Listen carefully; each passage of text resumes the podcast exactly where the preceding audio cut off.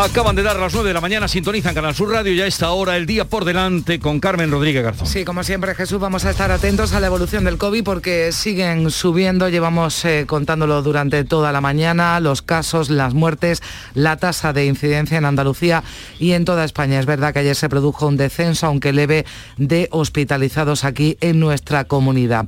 Vamos a estar pendientes precisamente de ese brote del que hemos tenido conocimiento ayer por la tarde en el Hospital Regional de Málaga nuevo brote de contagios. En este caso, los afectados son varios pacientes de la planta de neurocirugía. Están asintomáticos, están aislados, como establece el protocolo. También hoy eh, vamos a estar muy atentos a la Comisión de Salud Pública, que debe decidir, debe ratificar esa dosis de refuerzo para el tramo de los mayores de 50 años, entre 50 y 59. Es una propuesta de la ponencia de vacunas, también del Ministerio de Sanidad y las comunidades autónomas que se reunían la pasada tarde. Y atendiendo a lo que ocurrió con el pasaporte COVID para residencias y para centros hospitalarios, entendemos que la Junta ya habrá corregido y estará a punto de mandar la nueva solicitud al Tribunal Superior de Justicia de Andalucía para que definiera a quién va dirigido ese pasaporte en bares solo para usuarios, es lo que le indica el Tribunal Superior de Justicia de Andalucía y no para los empleados. Además, hoy la cumbre de la Unión Europea, los 27 líderes de Estado y de Gobierno de la Unión Europea se dan cita en Bruselas, última cumbre del año, van a buscar una respuesta común y coordinada ante la pandemia, pero no será fácil porque ya Italia, Portugal e Irlanda han decidido imponer más restricciones para los viajeros de forma unilateral y sin informar a la Comisión Europea. Sigue el Pleno en el Parlamento andaluz este jueves, hoy con sesión de control al Gobierno, con preguntas al presidente Juanma Moreno. Todo esto después de la aprobación ayer sin Vox de la ley de creación de la agencia TRADE y también con el rechazo a la ley de Concordia de Vox que se quedó solo en la votación. También hoy en el Congreso, en el Pleno, se va a dar el visto bueno a la ley de formación profesional y como apuntabas, la luz marca un precio récord otra vez, pero por encima por primera vez de 300 euros. Entre las 8 de la tarde y las 9 de la noche, el precio del megavatio hora más caro. Y dentro de unos momentos eh, recibiremos la visita de Elías Bendodo, consejero de la presidencia, con quien vamos a repasar muchos de estos asuntos que estamos tratando hoy. Seguimos también en tertulia con Silvia Moreno, Pepe Landi y Rosana Sáenz. La mañana de Andalucía. Esta Navidad, Vitaldent va a sonar más que nunca. Porque la primera visita es gratuita si vienes a cualquiera de nuestras clínicas. Y es que para nosotros, el mejor regalo es verte sonreír. Pide cita en el 900-101-001 y ven a Vitaldent. Imagina por un segundo que el 22 de diciembre te toca la lotería de Navidad. ¿Con quién te gustaría celebrarlo? Pues yo lo tengo clarísimo, con mis vecinos de Villanueva. Si es que nos acabamos de mudar y nos han recibido como si fuésemos de allí de toda la vida. Ay, cómo nos toque a todos. Compartimos la suerte, con quien compartimos la vida. 22 de diciembre, sorteo de Navidad. ¿Y a ti? ¿Con quién te gustaría celebrarlo? Loterías te recuerda que juegues con responsabilidad y solo si eres mayor de edad. Los andaluces volvemos a recorrer el mundo. Con las mayores cifras de exportación de la historia, la marca Andalucía vuela lejos gracias a las empresas que impulsan nuestra economía. Empresas como las ganadoras de los 15 premios Alas a la internacionalización. Atlantic Copper, Decop, Aertec, Queraltó, Meltio, Indagonova y la Confederación de Empresarios de Andalucía. Desde Extenda os damos las gracias y la enhorabuena. Ya tenéis vuestras alas. Conócelas en extenda.es. Junta de Andalucía. Si me toca el bote del Eurojackpot de este viernes, exijo pasar a ser conocido como Iván el del Eurojackpot y que mi hija sea Marta la despreocupada y mi nieto Hugo el Sibarita y así con los que vengan, el bisnieto, el otro y el otro. Eurojackpot, el megasorteo europeo de la 11. Este viernes, por solo 2 euros, bote de 72 millones. Eurojackpot, millonario por los siglos de los siglos. 11. Juega responsablemente y solo si eres mayor de edad.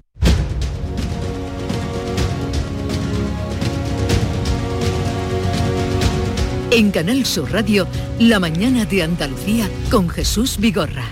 Hablábamos de la luz y el, el mercado de futuros hay daba una proyección que esta mañana señalaba mm, mi eh, colaborador en economía, Paco Vocero, y daba una proyección de que va a estar alta, si bien disminuyendo, pero que va a estar alta en los próximos, eh, en los próximos años. ¿eh?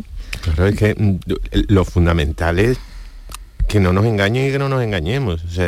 desde que esta situación se, produjo, se, disparó a, finales de verano, eh, se nos ha presentado o se nos ha querido presentar de forma interesada como algo muy temporal como algo efímero, como no, esto van a ser dos meses, van a ser tres meses, bueno, cuatro meses. Vamos, vamos a quitarnos ya la, bendita y, que nadie mm, tenga la grosería de querer ponernos una, venda. Sabemos que la situación va a ser, mm, si no permanente, mm, muy extensa en el tiempo, todo el año 22. Yo me acordaba, viniendo para acá, de una frase de de José Luis San Pedro, que, lo recordamos como fantástico escritor, pero era economista, era profesor, y, le, daba frases a su alumno en, versos, rimadas, ¿no? para que las recordaran. Y una de ellas era lo, que dura es estructura y lo que no coyuntura.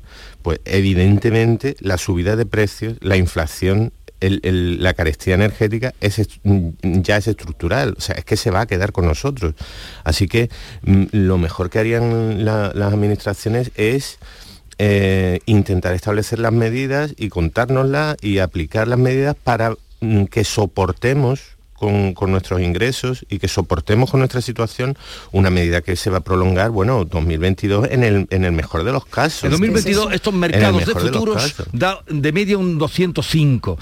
Pero claro, esto esta escalada de precio imparable, esto tiene que estar desequilibrando muchísimos presupuestos. Es que va, es que, es que se encadena. Y además, además de encadenarse, vosotros recordáis, recordamos todos muchas subidas de precios de, la energía, de combustibles, por ejemplo. El combustible puede ser un buen ejemplo.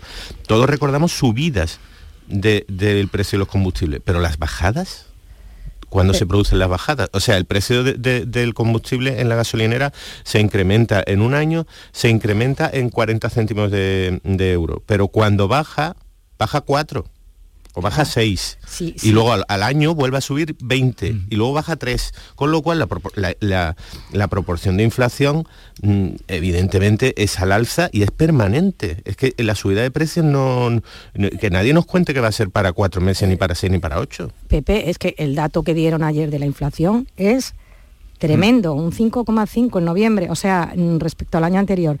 Es que ahora mismo, yo diría, con el tema de la luz tenemos un problema porque si os acordáis, cuando hablábamos de 60, 70, 80 euros eh, el megavatio hora, de que estamos hablando de, señores, 300. Es que yo ayer, que ha aumentado 500 y pico por cien respecto al año pasado, es que si tenemos en cuenta, dicen, no es que el bono social está llegando a, 2 millones de, de familias, pero es que con la situación de COVID, los datos de Cáritas, la situación que se encuentra ahora mismo, la de, eh, en situación de pobreza en nuestro país, tenemos el problema de que hay gente que no puede poner la calefacción en pleno invierno, hay gente que no puede poner eh, para sus medidas de higiene en casa lavadoras y demás, hay gente que no puede cocinar, pero si luego nos vamos al tema de la economía, que es un efecto que nos repercute a todos también en la cesta de la compra, es que nos van a subir los precios el año que viene de una forma como nos están subiendo ya.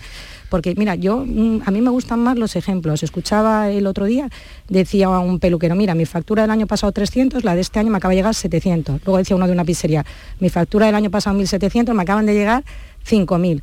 ¿Quién va a pagar eso? Entonces, todo esto va a repercutir, por un lado, en el empleo, porque esos pequeños negocios no van a poder soportar mm. mantener a sus empleados, y por otro lado, no repercute a nosotros. Entonces, este es el problemón, por eso yo le decía antes, cuando vemos esos espectáculos eh, en el Congreso, es que hay un problemón de 300. ¿A qué espectáculos te refieres ahora?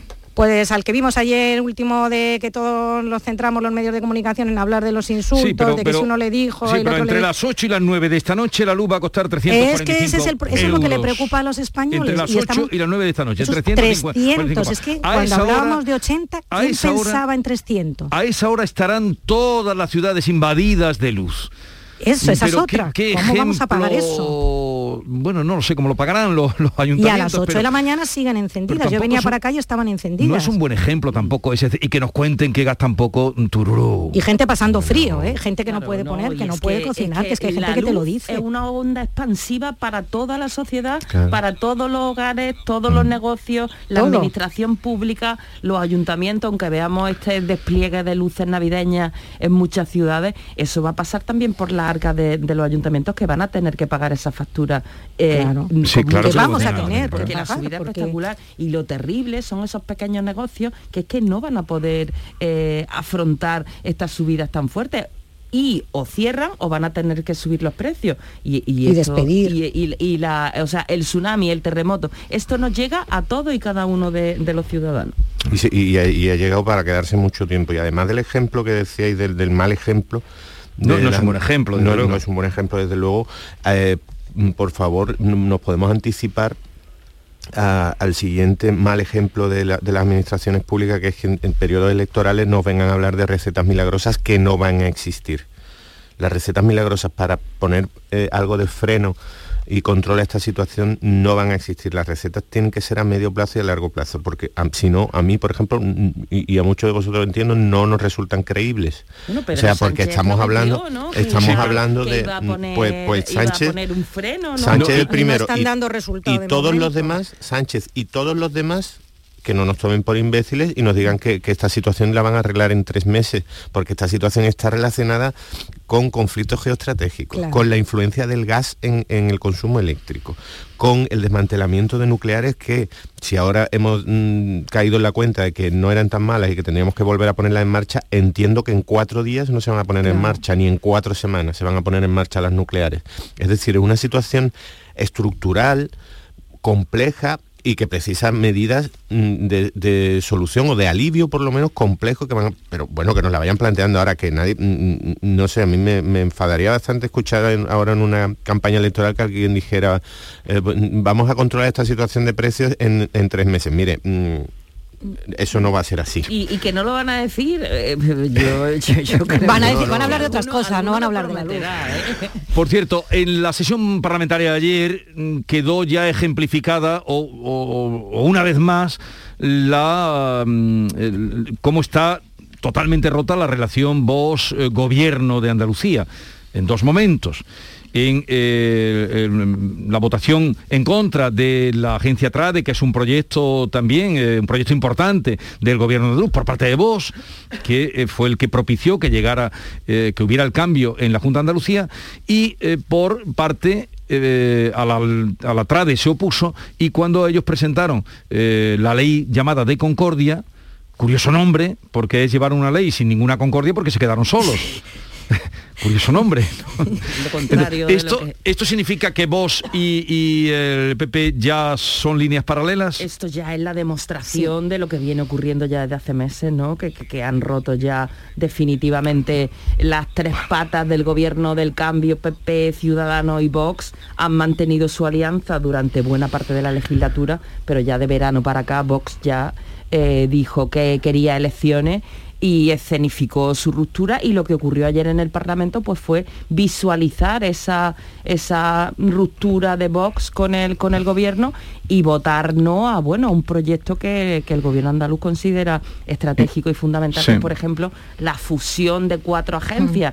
En una, eso era uno de los proyectos estratégicos del gobierno andaluz y Vox ha votado que no. Y lo curioso es que el PSOE, eh, adelante, y los grupos, los diputados no adscritos, todo eso, sí han estado Sí. de acuerdo con, con este proyecto. ayer, porque yo creo que ahí la clave un poquito lo que vimos ayer y se escenificó ayer es, eh, eh, volvemos otra vez al tema electoral, el PSOE necesita tiempo, Espadas necesita tiempo para darse a conocer, los partidos de izquierdas vemos cómo están y Vox es el que quiere el adelanto, pero este distanciamiento que están manteniendo tanto el PP como Vox, que se votaron por lo que vimos ayer en el Parlamento, Mm, vamos a ver cómo lo mide también el PP, porque el PP va a necesitar a Vox. Y yo estaba mirando el otro día el estudio de Sigma 2 que hizo el mundo después de las elecciones del año 2018 y la transferencia de votos del PP a Vox fue de un 45%.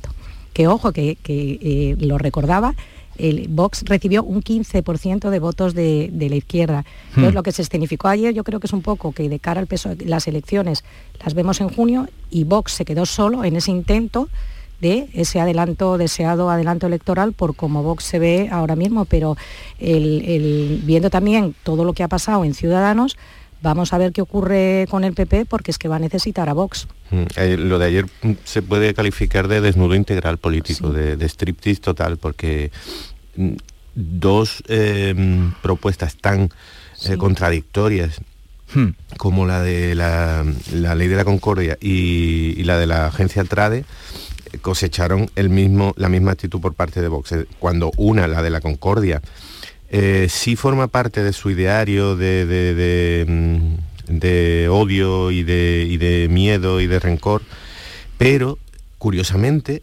la formación de la agencia Trade sí estaba, si, entraba em, eh, dentro de su programa, es decir, se opuso en la misma sesión a algo que sí forma, forma parte de su ideario, que es la fusión de agencias, empresas públicas, y, a, algo que, le, le, repele profundamente, como es la, la ley de concordia, todo lo que tenga que ver con memoria histórica. Es decir, está en, posición de oponerse a todo, a todo porque ya quiere que empiece el baile y porque considera que el momento electoral ha, comenzado cuando el resto de formaciones políticas están en distintas situaciones. Lo que pasa que sí es verdad, Pepe, que el tema de la ley de concordia, si revisáis el, acuerdo de... Eh, eh, el acuerdo del inicio de legislatura, vamos, el que se firmó entre PP y Vox, en ese acuerdo sí se hablaba de la ley de la concordia, eso sí, sí es cierto, mm. o sea que lo que se produjo ayer mm, es un otra vez una serie de, o sea, lo que se vio que estaban clarísimamente en clave electoral porque no, tenía sentido lo que se produjo ayer. Mm. Eh, otro asunto, no, hemos hablado, siempre lo traigo aquí cada día, la, eh, la propuesta de exposición internacional de Málaga como no hay aquí ningún malagueño, hoy podemos hablar. Mm. Qué pena que no venga acá. Pues, ¿Qué os parece? ¿Cómo lo veis? ¿Será acogido por Andalucía con las ganas con las que fue eh, acogida la de Sevilla, indudablemente? E, este asunto es, precisamente ejemplo de todo lo contrario que solemos ver a diario, ¿no? A diario solemos ver que las administraciones se pelean, el agravio, la confrontación, tú me debes dinero, no me lo pagas. Y esto de la posición de Málaga, yo creo lo que sabemos hasta ahora es un ejemplo de lo contrario. El Consejo de Ministros aprobó el otro día apoyar la candidatura de, Málaga y la Junta de Andalucía también ha hecho una declaración institucional. El alcalde de Málaga del PP también está muy eh, implicado en el proyecto, lógicamente. Y entonces, pues bueno, si, si en este caso las tres administraciones van unidas de la mano, yo creo que hay, eh, hay posibilidades de que, de que finalmente llegue, llegue a Málaga. ¿Cómo se percibe ahí en Cádiz, eh, pues, Pepe?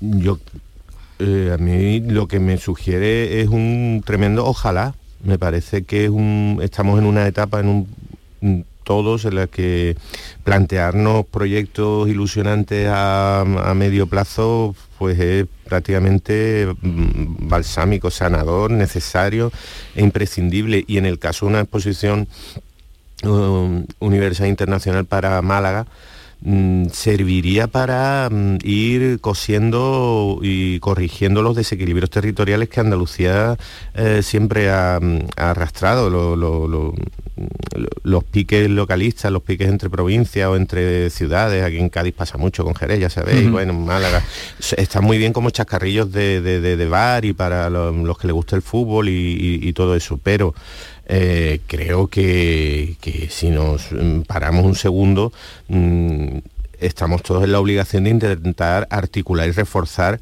eh, territorios de Andalucía que se han quedado, hemos vivido esta semana un poco la, resurrección de la reivindicación de Granada, una ciudad, mm, en fin, con un peso histórico y económico tremendo y cultural que, que, tiene esas comunicaciones todavía, por no hablar de los territorios periféricos, mm, Almería, Huelva, Cádiz, eh, las infraestructuras que necesitamos. Pues mm, en, ese propósito de articular y de reforzar otros territorios de Andalucía que Málaga tenga esa ocasión, yo creo que es un precedente para todos que, deberíamos apoyar y que, y, que ojalá, que ojalá, creo que compite con Minneapolis sobre todo, ¿no? He escuchado, ojalá vaya salga adelante y ese consenso que decía Silvia se mantenga, que no sea solo una, un punto de partida, sino que luego no vengamos con eh, con las rebajas y con, y con los reproches y, que sigamos todos un poco en, ya está. En, favor, ¿no? A, favor de obra. Bueno, eh, Rosana, desde Jerez, eh, ¿cómo lo ves tú? Yo, lo veo que tenemos que ir todos a una, que es una gran noticia, no solo para Málaga, para Andalucía, para toda España. O sea, esto mm, es ahora muy necesario y lo que estabais hablando además, efectivamente es un ejemplo de unidad, que cuando quieres se pueden hacer las cosas y tenemos que ir de la mano. A mí lo único que me preocupó y vuelvo a lo mismo, es que estamos todo el tiempo en clave electoral y el Congreso del Peso en Málaga me recordó a lo del lunes llevo lo de las plusvalías, ¿os ah. acordáis de Montero? Pues con Félix Bolaño, que si tú estás yendo de la mano, esto es una iniciativa que parte del alcalde de Málaga y que tiene una hoja de ruta y un calendario, pues sorprende que empecemos ya y hay que tener muchísimo cuidado que se anuncie Félix Bolaño lo diga en el Congreso del Peso en Málaga el martes llevamos a Consejo de Ministros eh, este tema. Entonces, lo digo no por mm, poner la pullita, lo digo porque es un tema tan importante, tan necesario y que ha demostrado que es un ejemplo de unidad que además a mí me hubiese gustado que hubiese sido en Cádiz, porque Cádiz lo necesita mucho. Y es verdad que Málaga se está convirtiendo ahora en el Silicon Valley un poco de Europa, se le está potenciando mucho y, además el proyecto es precioso. A mí me encanta el proyecto que se ha presentado, lo que hemos leído, vamos de ciudad sostenible, creo que además eh, del cambio climático, de, yo creo que mm, el proyecto está muy bien planteado Además se hablaba de 11 millones de visitantes. Yo creo que es una oportunidad que tenemos que trabajar todos a uno, que además el visitante que venga a Málaga lo tiene muy cerquita a Cádiz, tiene muy cerquita a Sevilla, tiene hasta para coger el que viene de fuera del extranjero, se puede ir de Málaga a Santander en un avión. O sea que yo creo que esto es un proyecto para todos los españoles. Y ya que estábamos hablando ahora de vertebración, de en la posibilidad de no que no que se quede ninguna provincia atrás, vamos a vamos a celebrar y, mantener la esperanza en el tranvía de Jaén, que hoy hay una noticia, el tranvía de la capital, 12 años después, el tranvía de Jaén, porque ayer la consejera de Fomento, Marifran Carazo, recibió las llaves que le entregó el alcalde, eh, Julio Millán, en las cocheras del tranvía, le dijo, mira, aquí tienen las llaves de las cocheras, aquí tiene, era lo pactado, los, los cinco tranvías para que rulen, y a partir de aquí está en manos de la Junta eh, para que el tranvía se eche a andar. No 12 años después. Bueno, es que suena un poco... es que es como lo del corredor del Mediterráneo, es que hay, cuenta en proyectos de los que llevamos hablando que toda la vida. parece que se llevan la, la, peor parte, ¿no? Y en Jaén pues lo hemos visto en los últimos años, ¿no? En Linares, eh, cómo hay determinadas zonas, ¿no? Que, de repente saltan ante el agravio y es que esto de, 12 años es que parece de... en San Fernando ya por fin se va a poner, es, que, lo que lo que os iba a comentar que es que en muchas provincias en, Cádiz. Tenemos un ejemplo con el tranvía de, la bahía de Cádiz, Cádiz-San Fernando Chiclana, que es que lleva 14 años de retraso, pero es que la ciudad de la justicia es parecido, no hablemos de la conexión ferroviaria con el puerto de Algeciras, estábamos hablando de Granada, estamos hablando, bueno, Jaén, Córdoba, es decir, es que hay demasiados proyectos por, conectar con lo del templo de Hércules, hay demasiados proyectos que se manejan con, cifras geológicas, con términos geológicos. Es que parece que, que, nos hemos conformado con que 25 años sea un plazo razonable para un proyecto pero ¿en qué momento hemos llegado a, esa rendición de decir, no, bueno, sí, bueno, esto del tranvía, bueno, igual ya sabe, dentro de, 20, de, ¿cómo que de 20? No, y lo ¿Cómo que de 20? que en otras comunidades los plazos no se miden en edad geológica, sino en edad eh, normal. Claro, y entonces hay una gran... Hay de todo también, hay de todo. Bueno, esto sabe de low cost de Cataluña, luego... eso ni se ve ni se verá por aquí. Y es cuando hablamos de los presupuestos, pero luego hay que hablar de la ejecución de los presupuestos, que muchas veces hablamos de proyectos que llevan su dinero en los presupuestos y luego dónde está el proyecto. Vamos a dejarlo aquí. Eh, Rosana Sáenz, eh, Pepe Landi y Silvia Moreno, que tengáis un bonito día y no sé si hombre o nos encontraremos, supongo que sí, antes de que llegue el fin de año. Así es que vamos a dejar todavía de darnos las felicitaciones, vivir el cada día, sin prisas, ¿no? Protegeros que no quiero que falte ninguno. Ojo a la hora de comer ensaladilla, tener muy presente a Rosana y, el postre, y, a la hora de los postres. El otro día me fijé, porque ahora tú me has pegado eso, Rosana. Había una mesa muy grande, muy grande, y, yo estaba pendiente, digo, a ver. y fueron compartiendo. Y a la hora del postre, cada uno tomó su postre. Y era grande. Ah, y me esperaba lo peor, pero no, no, bien, bien, bien. y, la, ensaladilla se fueron pasando la bandeja de uno en uno y cada uno tomaba eh, de la ensaladilla. Oh, se ponían su muy bien. Sí, sí, sí. Rosana No diré dónde era para no señalar, pero era un sitio donde había una mesa por lo menos 12 eh, personas. Por cierto, que somos modelos. Por cierto, que en un extremo estaban los hombres y en otro las mujeres. Hacía tiempo que no veía esto. ¿Esto se sigue dando? aquí yo sí lo veo, por Jerez sí se ve. Sí, en Jerez sí se ve, dice Rosana. Venga, hasta luego, que en un momento estamos con Elías Bendodo, consejero de la presidencia, que hoy nos hace una visita. La mañana de Andalucía con Jesús Vigorra. Mamá, este año podemos celebrar una Navidad de verdad. ¿Cómo de verdad, hija? Con los abuelos, los tíos, como siempre. Claro, hija. Llama al abuelo y dile que lo estamos esperando. Sí. Abuelo, este año nos vemos en la cena y tráete ese marisco tan riquísimo. Claro, pequeña. Mariscos Apolo siempre está presente en estos momentos. Nos vemos luego. Estas navidades elige sabores únicos. Elige Mariscos Apolo. Hay un sentido con el que no nacemos, que se educa, se aprende y se trabaja. No temas, el uso no lo gasta. Sentir que puedes cuando otros dudan de que puedas Dejar de oír las dudas que hay ahí fuera y así escuchar lo que susurra tu alma. Y en la oscuridad ver solo luz, ver solo calma. Es la actitud la que nos hace capaces. Grupo Social 11. Feliz Navidad. ¿Te está afectando la subida de la luz? Claro que sí. Por eso en Insolac Renovables instalamos paneles fotovoltaicos de autoconsumo con los que podrás generar tu propia electricidad. Y ahora, con la subvención del 40% de la Agencia Andaluza de la Energía, lo tienes mucho más fácil. Entra en insolacrenovables.com e infórmate de las ventajas que tiene el autoconsumo. Insolac, expertos en energías renovables desde 2005. Un híbrido. No, un eléctrico. No, un diésel. Cariño, despierta. ¿Eh? Me estoy volviendo loco para comprar el coche. Pues vete a Kia, porque tienen todo tipo de modelos para que encuentres el que mejor se adapta a ti. Si no está en un concesionario Kia, es que no existe. Aprovecha ahora el plan Moves 3. Solo en la red Kia de Sevilla. Kia. Movement that inspires. Vente a Dimarsa, ponte en mis manos y dile chao, dile chao, dile chao, chao, chao, empieza ya. Tu autoconsumo, nuestro petróleo es el sol. Di que sí, únete al cambio. Dimarsa.es Oye, necesito un poco de ayuda. ¿Otra vez vas tarde con la presentación? No, si quisieras volver a viajar, ¿a dónde irías? Yo, a una de las agencias de viajes de Sevilla, porque si viajas de la mano de profesionales, viajar, viajarás seguro. Sevilla, muy famosa, muy desconocida. AEVISE, Asociación Empresarial de Agencias de Viajes de Sevilla. Se acerca a las nueve y media de la mañana y desde hace unos minutos, Berrocar Automóviles te espera en sus instalaciones. Desde Grupo Berrocar te deseamos que tengas un buen día. Esta Navidad, Vitaldent va a sonar más que nunca. Porque la primera visita es gratuita si vienes a cualquiera de nuestras clínicas. Y es que para nosotros, el mejor regalo es verte sonreír. Pide cita en el 900-101-001 y ven a Vitaldent. Ni el challenge del papel higiénico, ni el de la botella. Los retos más difíciles a los que se enfrenta nuestra generación están en la vida real, como el famoso encontrar trabajo challenge o el independizarse challenge. Y aunque para superarlos necesitamos vuestro apoyo, aceptamos el reto. Súmate en aceptamoselreto.com. FAD 916 1515.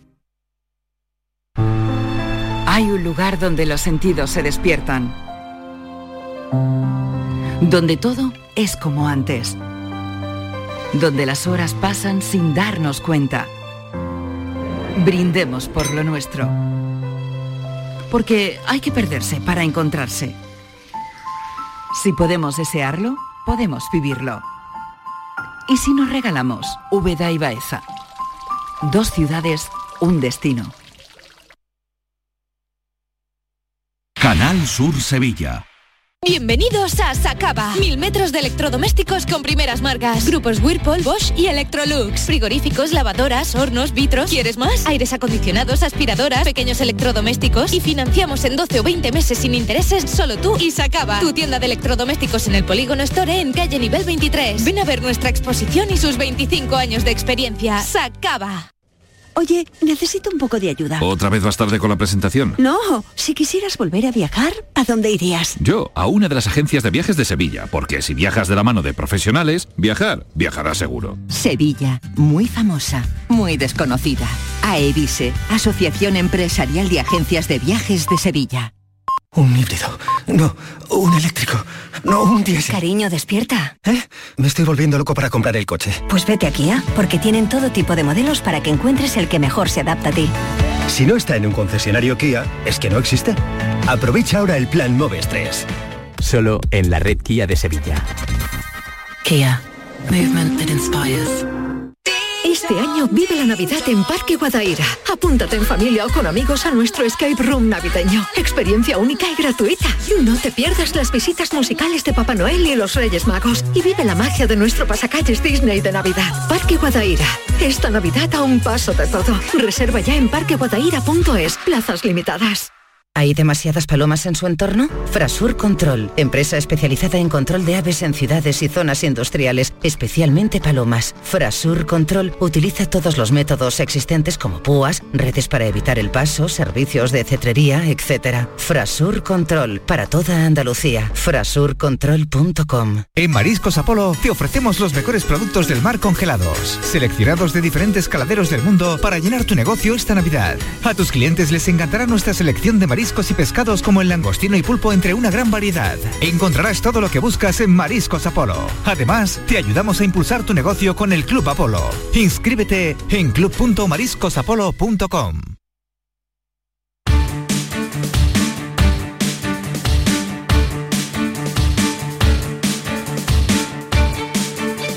En Canal Sur Radio, La mañana de Andalucía con Jesús Vigorra. Y como les habíamos anunciado, hoy eh, recibimos la visita de Elías Bendodo, consejero de la presidencia. Consejero, buenos días. Muy buenos días. ¿Qué tal? Buenos días, consejero. Hola, ¿qué tal? Eh, la Junta de Andalucía ha presentado ya la petición corregida al Tribunal Superior de Justicia de Andalucía para que permita el pasaporte COVID para entrar en restaurantes y en locales de ocio nocturno. Bueno, como sabéis, lo presentamos hace unos días, donde pedíamos fundamentalmente que toda la persona que, que por petición también de, de los empresarios de la restauración y el ocio nocturno, ¿eh?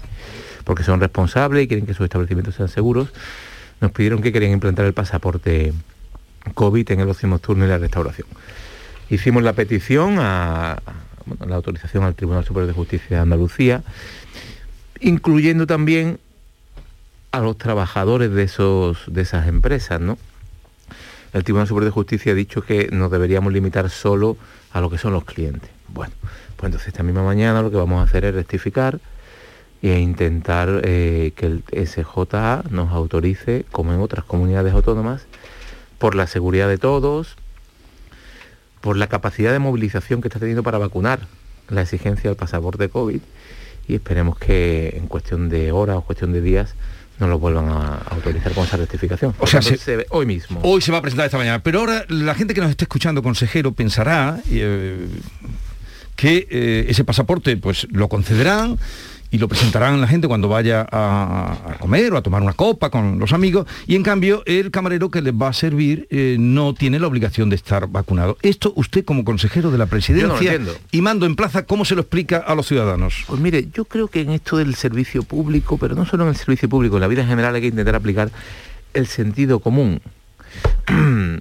y el sentido común dice qué sentido tiene que a mí me obliguen a ir a un restaurante y presentar un certificado COVID y la persona eh, que me va a servir la comida no esté obligado a estar vacunado. Mire, es un, el empresario, ni el empresario ni la administración pueden obligar a, un trabajador a vacunarse para estar en su trabajo. ¿no? Esto es como el principio de la pandemia, Jesús, esto es una cuestión de responsabilidad personal, con el matiz claro de que tu responsabilidad personal no solo te afecta a ti, sino que afecta a todo tu entorno. Tu decisión de vacunarte o no no solo te afecta a ti. La decisión de no vacunarte es un acto de egoísmo, porque tú puedes decir no vacunarte, pero tú no puedes controlar tu capacidad de contagiarte y de contagiar a los demás. Tú a lo mejor eres una persona joven, piensas que te puedes contagiar y que lo vas a pasar o asintomático o con levedad, pero tú no sabes si tus más allegados, tus padres, tus abuelos o tus hijos pueden contagiarse por culpa tuya y pasar la enfermedad con más gravedad o tener un desenlace fatal. Por tanto, la vacunación no es un acto de responsabilidad individual, es un acto de responsabilidad colectiva. Y por tanto, el pasaporte COVID, entre otras cuestiones, tiene dos funciones. La primera, que estemos en establecimientos seguros, porque da la seguridad de los que estamos allí, todos estamos vacunados y por tanto la posibilidad de contagiarnos y de contagiar es menor. Y en segundo lugar, la capacidad de movilización que está teniendo eh, en la población no vacunada. Hace unos meses teníamos exactamente 780.000 andaluces mayores de 12 años que se podían vacunar y no se quisieron vacunar. Eh, después de varios meses y de llamadas a la responsabilidad, campañas de información y la exigencia del pasaporte COVID, ya estamos por debajo de los 470.000. Todavía quedan 470.000 andaluces por debajo, por encima de 12 años, que no han no. querido vacunarse. Y, y hemos notado un gran aumento de eh, personas que se están vacunando ahora y estamos viendo en otras comunidades autónomas cuando se ha exigido del pasaporte COVID. Eso nos tiene que hacer reflexionar. Es decir, la llamada a la responsabilidad para no contagiar a un familiar no ha tenido la misma efectividad o tanta efectividad como si me obligan a entrar a un bar, si, si quiero entrar a un bar me exigen el pasaporte COVID. Ahí sí me vacuno. Fíjense, ¿eh? Lo que dice mucho del comportamiento cívico y, y humano, pero vuelvo a insistirle en la contrariedad de, Sí, que, sí, de, eh, de los es- trabajadores. La Junta de Andalucía... Ahí no podemos hacer nada. Con su estatuto no puede hacer nada. Ahí no podemos. El presidente Macron dijo ayer eh, en una alocución que hizo a la nación que, que estaba pensando obligar la vacuna. Es solo el gobierno de España el que podría Sí, eh, sí. obligar a vacunar a todo el mundo, a los trabajadores. eh. Es el gobierno. El derecho de los trabajadores impide que ni el empresario ni la administración puedan obligarles a ir a su puesto de trabajo vacunado. Insisto, es un acto de responsabilidad personal con efectos colectivos. Pero viéndolas venir, eh, hay ya 10 comunidades que están en riesgo alto en España. La Junta de Andalucía, ¿qué está? eh, si tiene algún plan B, eh, ¿qué mm, límites tiene? ¿Qué están pensando ustedes? Porque a la vuelta de Navidad nos podemos ver como el año pasado. Bueno, vamos a ver. Eh, La verdad es que ahora mismo la incidencia acumulada en Andalucía está en torno a los 200 puntos, que ya no es un Algo, índice- algo más, estamos en 225. no es un índice no es un índice de referencia ya ¿por qué? porque esto de la incidencia acumulada que está en eso en 220 y tantos y anteriormente suponía estaba muy relacionada con la presión hospitalaria. Ahora es cierto que en esta sexta ola se están multiplicando los contagios en los últimos en las últimas semanas pero no se está traduciendo en presión hospitalaria. Hoy hemos vuelto a bajar en ingresos hospitales. Estamos por debajo de 500 personas en los hospitales andaluces por COVID-99 de ellos en las UCI, ¿no? Muy lejos de las cifras por encima de 5.000 y 6.000 personas, ¿no? Y las UCI, y colapsadas de, de otras olas, ¿no? Por tanto, hay que saber balancear la evolución de la economía en nuestra vida cotidiana con la lucha contra la pandemia. El no tener presión hospitalaria nos permite que las medidas de restricción sean menores. Seguimos haciendo un llamamiento a la responsabilidad, seguimos pidiendo que se use el gel de manos, seguimos pidiendo que se use el mayor tiempo posible la mascarilla, que se ha notado como la herramienta más eficaz, ¿no? Y la vacunación. La vacunación es la clave. Andalucía es los andaluces somos los españoles más concienciados con la vacunación y los españoles somos los europeos más concienciados con la vacunación. Por eso esta sexta ola está teniendo menos incidencia en España que en el resto de Europa y menos incidencia en Andalucía que en el resto de España. Vale, pero si vamos a más, ¿cuál sería el límite? Usted habla de la presión eh, hospitalaria Sí. en la que va a definir para tomar eh, medidas o más restrictivas en este caso. ¿Cuál sería? eh, ¿Tienen ustedes fijado el tope? No, no, no hay un tope, es la evolución diaria que sigue el Comité de Expertos de Salud Pública y también los comités territoriales de cada provincia que eh, evalúan y miden la evolución de la pandemia en cada provincia, en cada distrito sanitario, ¿eh? que hay 32 en Andalucía. Y por tanto, ahora mismo la fase es de contención.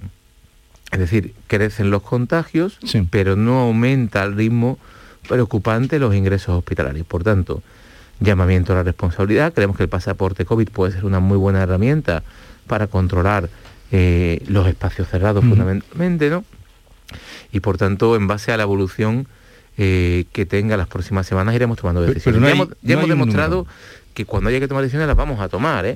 Pero ahora mismo estamos en plenas celebraciones navideñas y la presión hospitalaria no crece al ritmo de los contagios y los contagios no se traducen fundamentalmente en ingresos hospitalarios ni en UCI. La inmensa mayoría de los ingresos hospitalarios y en UCI son de personas no vacunadas.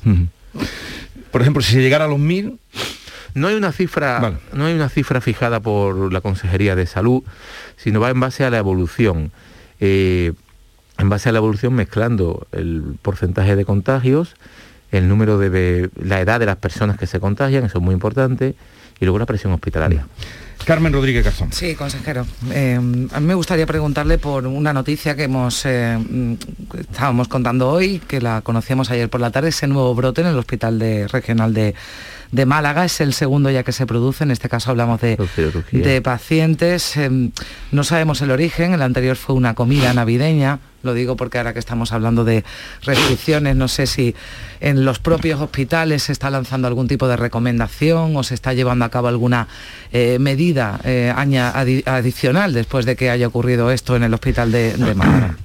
Bueno, vamos a ver. eh, insisto en la palabra responsabilidad. Estamos todos en fechas de celebración, eh, navideñas, donde evidentemente tenemos que ser responsables. Eh, yo no digo que se suspendan comidas, ni mucho menos ni almuerzos de empresa, ni mucho menos porque eh, llevamos muchos meses con problemas y esta Navidad pues podemos hablar de cierta normalidad, no del todo evidentemente porque la sexta ola está aquí con nosotros, ¿no?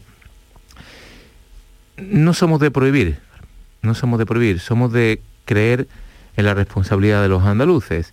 Se pueden mantener las cenas de Navidad y los almuerzos de Navidad, sí, con responsabilidad, reduciendo el aforo en espacios grandes, en espacios abiertos, eh, guardando las distancias. Es decir, vamos a ser responsables. No hay que llevar la ley hasta, o las normas hasta sus últimas consecuencias. Yo lo que planteo con esto es que eh, mantengamos nuestra forma de vida, sobre todo en esta fecha, pero siendo conscientes que estamos en plena pandemia todavía. Y es pronto, consejero, para ya adelantar que puede haber cierta normalidad en primavera, que son fechas fuertes en Andalucía, con acontecimientos eh, multitudinarios, Semana Santa, eh, feria, Romería del Rocío, bueno, en fin, mm, podría, podría seguir. Lo digo porque ya se trabaja, ¿no? Porque esto no se prepara de un día para otro con la normalidad de que se celebren. Ojalá sea así, esperemos que sea así, ¿no? Y va a depender solo de una palabra, Omicron, de la evolución de esa nueva variante del virus, de cómo evoluciona en las próximas semanas y en los próximos meses, de su capacidad de contagiar, de su letalidad y de su fuerza ante la vacuna. Eso lo vamos a comprobar en las próximas semanas y en los próximos meses. Si estamos preparados, no a nivel andaluz ni español, a nivel mundial, para luchar contra esta nueva variante. Eso es lo que va a ser decisivo. ¿no? Usted fue el primero. Nadie, nadie se libra, por cierto, que me, me estaban contando aquí que eh, ha, ha habido un brote de COVID en el buque Juan Carlos I, una noticia que llega no desde. Cádiz. Es el decir, Diego, es el Diego todo, exactamente, claro. que hablábamos de ese brote en el, en el hospital, pero en fin. No se libra nadie. Eh, mm, usted fue el primero que dijo un día ya, harto de estar harto de la pregunta de las elecciones, Dice usted, ¿quieren una fecha? Ya la tienen. Eh, me parece que dijo otoño del 2022. ¿Se acuerdan? Dijo usted eso. 27 de noviembre. 27 de noviembre. Eso fue todavía más claro, dijo el nombre, 27 de noviembre. Ya sabemos lo que dijo el presidente de la Junta entre junio y Octubre, y octubre. octubre, noviembre. Sí, y usted dijo el otro día septiembre, antes de ayer o ayer, cuando dijo usted se habló de septiembre. No, no, yo lo explico. Vamos. No, pero le, le quería eh, quería unir eso con otra cosa. Si eh, los contagios aumentan eh, y la situación aumenta en nuestro país y, en Andalucía, o, o tal vez por eso usted empezó, eh, podría incidir en el calendario electoral que tenemos ahora mismo. No, no debe incidir. Vamos a ver. Nosotros nos hemos planteado como gobierno un objetivo, ¿no? Que es agotar el siguiente periodo de sesiones del Parlamento de Andalucía, donde se aprueban las leyes y las normas reformistas que estamos aplicando. Ese periodo de sesiones empieza en enero y termina en julio. Ahí tenemos muchas leyes que aprobar todavía, importantes para estos cambios que estamos produciendo en Andalucía estos tres años. ¿no? Justo a la vuelta, eh, en julio y agosto, en agosto no hay actividad parlamentaria. En septiembre volveríamos a la actividad parlamentaria y en septiembre ya prácticamente hay que disolver, porque las elecciones son 54 días después.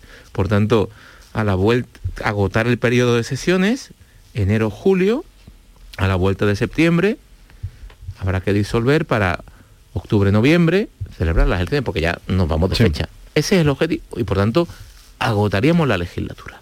Ahora bien, todo va a depender de los apoyos parlamentarios. Es decir, el gobierno está redoblando sus, y cada consejero, ¿eh? su capacidad de negociación y sus esfuerzos en ceder para que podamos seguir con esta agenda reformista. Este gobierno reformista todavía tiene muchas leyes que modificar y, y cuestiones históricas en Andalucía que cambiar. Les doy datos. Ayer precisamente, por ejemplo, conseguimos aprobar una agencia nueva, la agencia TRADE, que es la ventanilla única a la que se van a dirigir todas las empresas andaluzas y no andaluzas para invertir en nuestra tierra, solicitar una subvención, que le agilicemos un proyecto. Antes tenían que ir a muchas consejerías, ahora hay una. Esa agencia TRADE ha, crea- es- ha fusionado cuatro agencias. IDEA, Estenda, Andalucía Emprende y Agencia Andaluza del Conocimiento. Es decir, una agencia va a hacer lo que hacen cuatro. Y todas las empresas se van a dirigir ahí. Eso tiene que aprobarse en el Parlamento. Se aprobó ayer. Pero, permítame, con eh, el voto en contra de Vox, que hasta ahora... Bueno, el voto en contra de Vox es el mismo voto en contra que de Podemos. Pero ejemplificaron ayer que ya son líneas paralelas con ustedes, con el gobierno de la tendrán Junta. que explicar punto a punto sus apoyos y sus rechazos. ¿Por qué? Porque votar en contra no es votar en contra del gobierno, por ejemplo. La semana que viene se debatirá el decreto de simplificación administrativa, otro hito importante del gobierno que nos convierte a Andalucía en la comunidad autónoma donde es más fácil hacer una gestión administrativa tanto para un ciudadano como para una empresa. Eso del infierno burocrático que era nuestra tierra se acabó. Eso se debate el día 22. Y estoy convencido que eso es bueno para todos. Ese decreto no tiene ideología. Por tanto, tienen, estoy convencido que lo va a votar todo el mundo en el Parlamento. Vamos partido a partido, ¿no era esa la Ujú. frase del Cholo Simeone? Sí. Pues vamos pleno a pleno y vamos a ir, eh, vamos a seguir desbloqueando esta agenda reformista, ¿no? Y, y eso todavía nos quedan unos cuantos meses por Ya, delante. Pero, insisto, si le bloquean... Si nos bloquean. Mire, este gobierno, sí. me entenderá, este gobierno está a la izquierda de la derecha y a la derecha de la izquierda. Por tanto, tiene capacidad de pactar a derecha y a izquierda. Lo demostramos ayer. Pero están ustedes en la cuerda floja. Bueno, llevamos tres años con una minoría y estamos consiguiendo sacar todos los proyectos de cambio en Andalucía adelante. Es la habilidad de- del trapecista. La política es el arte de lo posible. Y en eso estamos. Eh, digo esto porque luego en la ley mm, deben estar bastante mm, molestos, porque cuando ellos llevaron la ley de Concordia, el grupo Vos, me refiero, eh, con ese nombre, ley de Concordia, la llevaron por su cuenta y se quedaron solos como la una. Claro, vamos a ver, es que hay determinadas cuestiones a nivel andaluz, pero a nivel estatal también, ¿no? Que requieren amplios consensos, incluso unanimidades. Es decir, si tú planteas una ley que en su nombre lleva la palabra concordia, necesariamente tienes que consensuarla al máximo. Si no, se está contradiciendo solo con el título. Esa propuesta que te presentó el grupo, eh, yo creo que no estaba madura. No estaba madura. Eh, Andalucía es cierto que necesita una ley de concordia, pero una ley que no divide entre unos andaluces y otros, una ley que unifique, que hermane, que no diga unos son buenos y otros son malos. Aquí se ha dicho durante muchísimos años que había unos andaluces de buenos y otros malos. Eso tiene que acabar. También este gobierno del cambio lo quiere hacer. Y una ley de concordia tiene que trabajar en eso. Pero tiene que trabajarse muy bien, porque tiene que tener el apoyo de todo el espectro parlamentario. Eso no se ha trabajado. No se ha trabajado por parte del grupo parlamentario Vox y por tanto fue rechazado ayer, ¿no? Creo que todos los grupos tenemos que trabajar en esa cuestión, igual que a nivel estatal tiene que haber un acuerdo nacional para la educación, porque no puede ser que cada vez que haya un gobierno, un cambio, un cambio un gobierno en España, haya un nuevo modelo educativo, mm. volvemos locos a los niños, ¿no? Hay cuestiones necesarias que son, que van más allá del debate político y que tiene que tener la exigencia de la unanimidad de los principales actores políticos. Sí, eh, consejero, usted hablaba, ponía ante dos ejemplos, la ley de creación de la agencia TRADE, el decreto de simplificación administrativa, que van a servir bueno, pues para agilizar ¿no? y para atraer inversiones a Andalucía, pero hay también eh, una cuestión importante como es la transformación digital de las empresas y aquí le quiero preguntar por ese protocolo, ¿no? por ese acuerdo que firmaba ayer con, eh, con Amazon, con Amazon Web Service y que usted lo definía ¿no? como un gran hito, como un gran protocolo. ¿Qué va, va a suponer para empresas, para pymes, para formación, además de, personas que quieran emprender algún tipo de proyecto? Bueno, estamos notando en los últimos tiempos mucho interés en las grandes empresas multinacionales, internacionales de la tecnología también, en asentarse en Andalucía. Lo ha hecho Google, lo ha hecho Vodafone, con sedes europeas aquí en nuestra tierra. Ayer firmamos un acuerdo con Amazon Web Services sobre el tema de la nube. Es decir, estamos facilitando que las empresas lleguen a Andalucía, ¿no? La simplificación administrativa, la bajada de mm. impuestos, ahora hablaremos de ello, ¿no? Está suponiendo que Andalucía por fin es una tierra atractiva para venir las empresas a asentarse y por tanto crear empleo y riqueza. La digitalización es el acuerdo que hemos alcanzado con Amazon para que nuestras pymes eh, se digitalicen y estén a la vanguardia. ¿no? Andalucía, Andalucía mm, históricamente se ha movido con dos motores, el turismo y el sector agroalimentario. Durante la pandemia hemos volado con un solo motor, hemos volado con el motor agroalimentario, el turismo se paró. Pero llevamos observando de un tiempo ya que van haciendo un tercer motor, que es el sector tecnológico, la digitalización. Ese sector tecnológico está llamado a convertirse en el primer motor, porque al final llegará a todas las empresas. Esa es la estrategia del gobierno.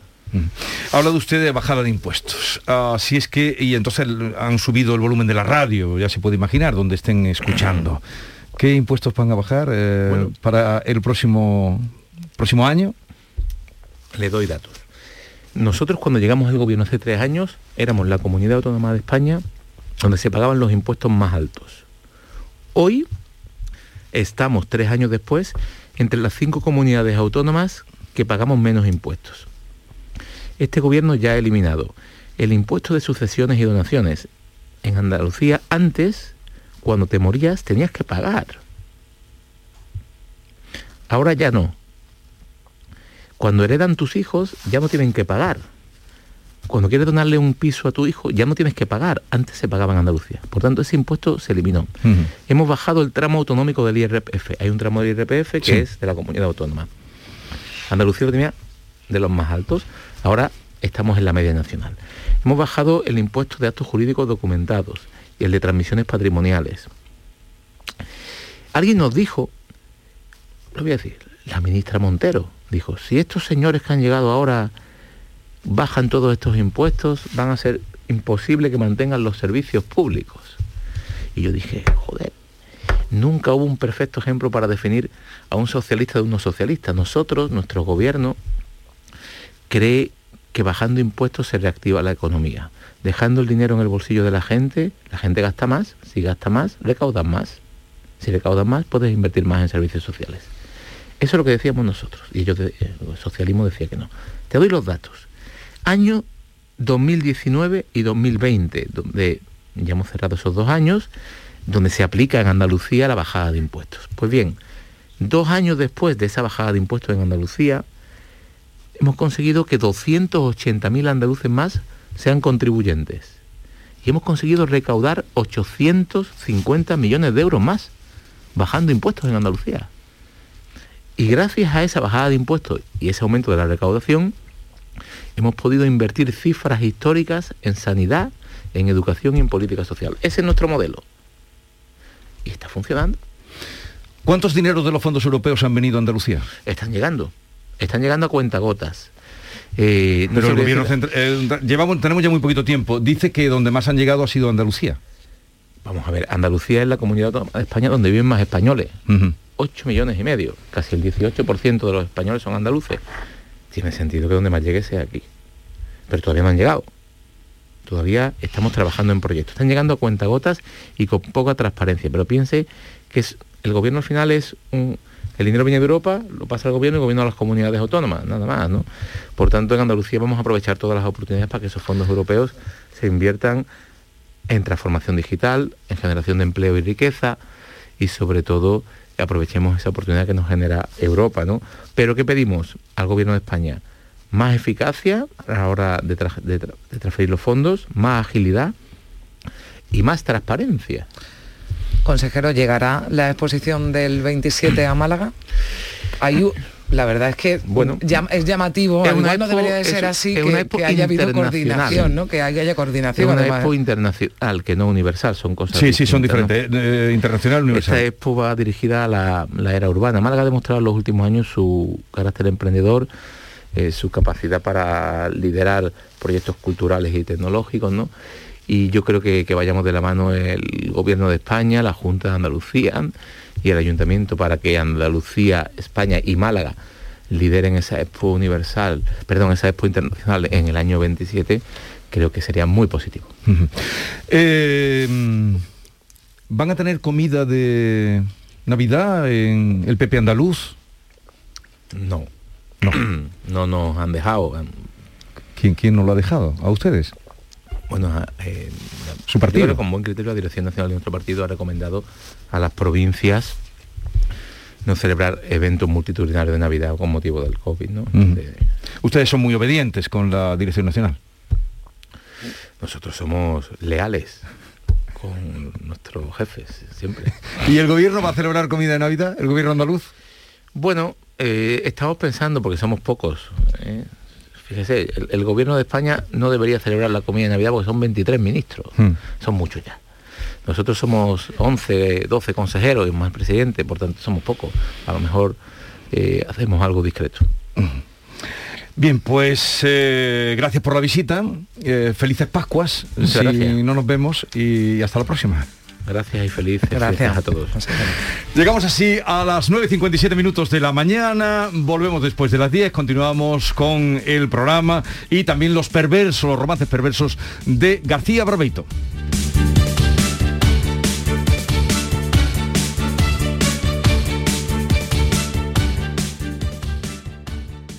La mañana de Andalucía con Jesús Vigorra. Canal Sur Radio, Sevilla. ¿Te está afectando la subida de la luz? Claro que sí. Por eso en Insolac Renovables instalamos paneles fotovoltaicos de autoconsumo con los que podrás generar tu propia electricidad. Y ahora, con la subvención del 40% de la Agencia Andaluza de la Energía, lo tienes mucho más fácil. Entra en insolacrenovables.com e infórmate de las ventajas que tiene el autoconsumo. Insolac, expertos en energías renovables desde 2005. Las furgonetas Mercedes-Benz están fabricadas para darlo todo. Y con el servicio Express Service podrás contar con un mantenimiento ágil, sin tiempos de espera y con la calidad habitual de Mercedes-Benz. Reserva tu cita en nuestra web y optimiza tus tiempos. Concesur y Fervial, tus concesionarios Mercedes-Benz en Sevilla. Una consecuencia desastrosa como el pie diabético tienen solución en Clínica CPM. La medicina hiperbárica es beneficiosa en multitud de circunstancias. Úlceras, trastornos del sueño, oncología, recuperación de deportistas. Oxigenar tu cuerpo potencia tu sistema inmunitario y eso es posible gracias a Clínica CPM. Ven a conocernos a Espartinas y recupera tu vida. Oxigena tu cuerpo en Clínica CPM. Oye, necesito un poco de ayuda. ¿Otra vez vas tarde con la presentación? No, si quisieras volver a viajar, ¿a dónde irías? Yo, a una de las agencias de viajes de Sevilla, porque si viajas de la mano de profesionales, viajar, viajarás seguro. Sevilla, muy famosa, muy desconocida. AEVISE, Asociación Empresarial de Agencias de Viajes de Sevilla. Atención, este jueves, viernes y sábado en Muebles en Rey te descontamos el 50% del 50% de tu compra. Repito, este jueves, viernes y sábado en Muebles en Rey te descontamos el 50% del 50% de tu compra. La mitad de la mitad. Y además con transporte y montaje gratis. Muebles en Rey, en Sevilla Polígono Manchón Tomares frente a Hipercor al Jarafe. En el año 2018, la Organización de las Naciones Unidas para la Alimentación y la Agricultura, la FAO, reconoció la producción de la uva pasa de la Axarquía en Málaga como sistema importante del patrimonio agrícola mundial. Venga a conocer el cultivo de la uva moscatel, los paisajes y el patrimonio de la Axarquía. Consejería de Agricultura, Ganadería, Pesca y Desarrollo Sostenible. Junta de Andalucía. Canal Sur Radio es la emisora que más ha crecido durante 2021. El Club de los Primeros es el programa más oído entre las 5 y las 6 de la mañana. La mañana de Andalucía con Jesús Vigorra incorpora 52.000 nuevos oyentes. En el fin de semana, Domi del Postigo reúne a 115.000 oyentes. Y en Internet, el programa del Yuyu acumula 1.130.000 descargas. Gracias por confiar en nosotros. Gracias por escucharnos. Canal Sur Radio es la radio de Andalucía.